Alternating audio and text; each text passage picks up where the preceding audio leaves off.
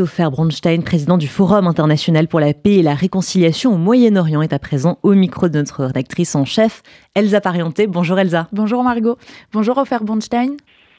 Bonjour, Shabbat Shalom. Euh, vous avez été nommé euh, par Emmanuel Macron chargé de mission euh, pour le rapprochement israélo-palestinien. Est-ce qu'aujourd'hui, il y a toujours une base pour ce rapprochement après près de quatre semaines de guerre et les massacres commis par le Hamas?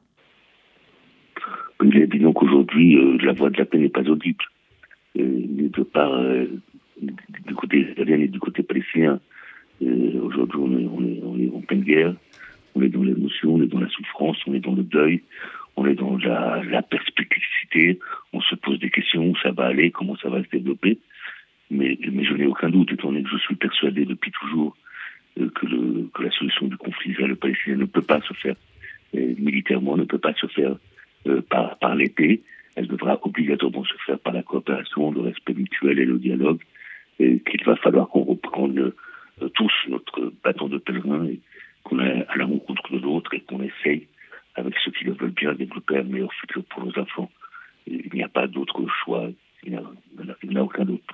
Vous avez publié dans le journal Le Monde une tribune dans laquelle vous déplorez le silence de certains militants pour la paix quant à l'attaque du 7 octobre perpétrée par le Hamas en Israël.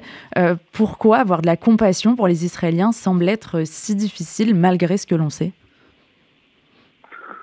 Écoutez, moi, moi, je suis dans le désarroi comme beaucoup d'entre nous. Et le 7 octobre nous a surpris par sa frénésie meurtrière, par sa brutalité, par son barbarisme par la, défaillance sécuritaire euh, d'Israël. Il est évident qu'il y aura l'avant 7 octobre après 7 octobre pour Israël, que ça va être une date charnière pour, euh, pour l'avenir euh, pour l'avenir d'Israël et que ça dépendra de beaucoup d'éléments pour savoir quelle direction Israël va prendre. donc moi j'avais espéré recevoir en tant que en tant que franco-israélien, en tant que juif, le soutien de certains de mes amis palestiniens mais je sais que ça aura été très difficile. Je sais que la plupart d'entre eux dénoncent la barbarie du Hamas. Je sais que la plupart d'entre eux savent que le Hamas est leur ennemi, qu'ils savaient tous euh, que la réponse israélienne à leur, alors, euh, au pogrom du 7 octobre sera très très dure. Euh, c'est ce que voulait le Hamas. Donc ils se trouvent aussi dans des situations très compliquées. Il y a beaucoup de, de morts du côté palestinien, il de, de, décès du côté palestinien, il y a beaucoup de, de destruction du côté palestinien.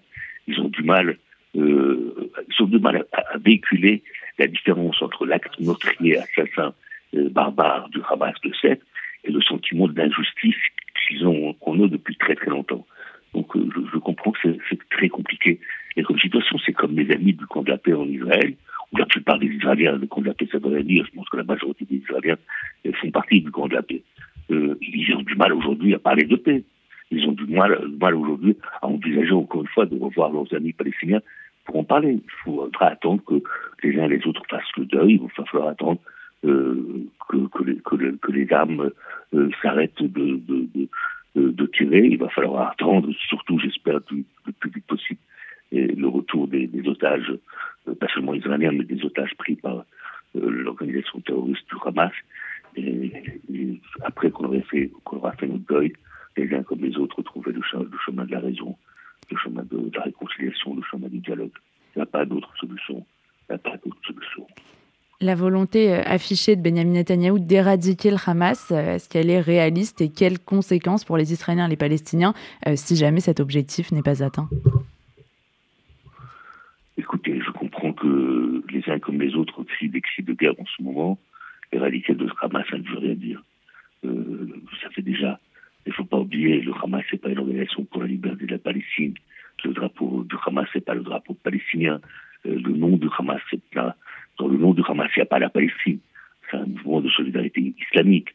Euh, leurs objectifs, sont euh, totalement différents de, la volonté ou, des besoins des Palestiniens.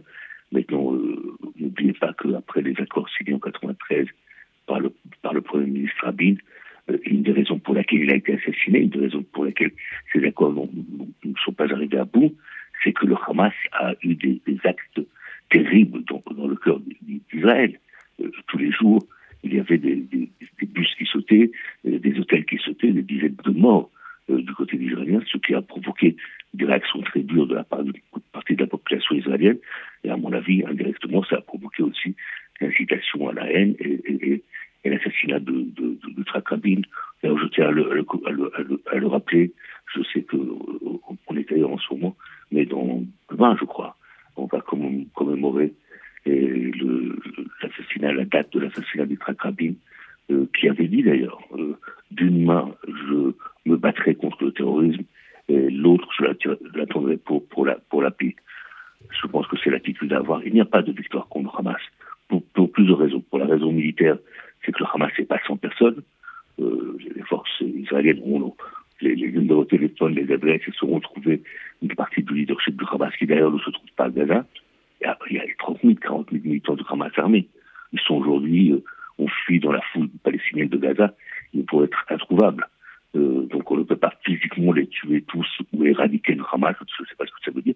Et n'oublions pas la, la, deuxième chose, le Hamas, ce n'est pas uniquement des hommes armés, c'est une idéologie.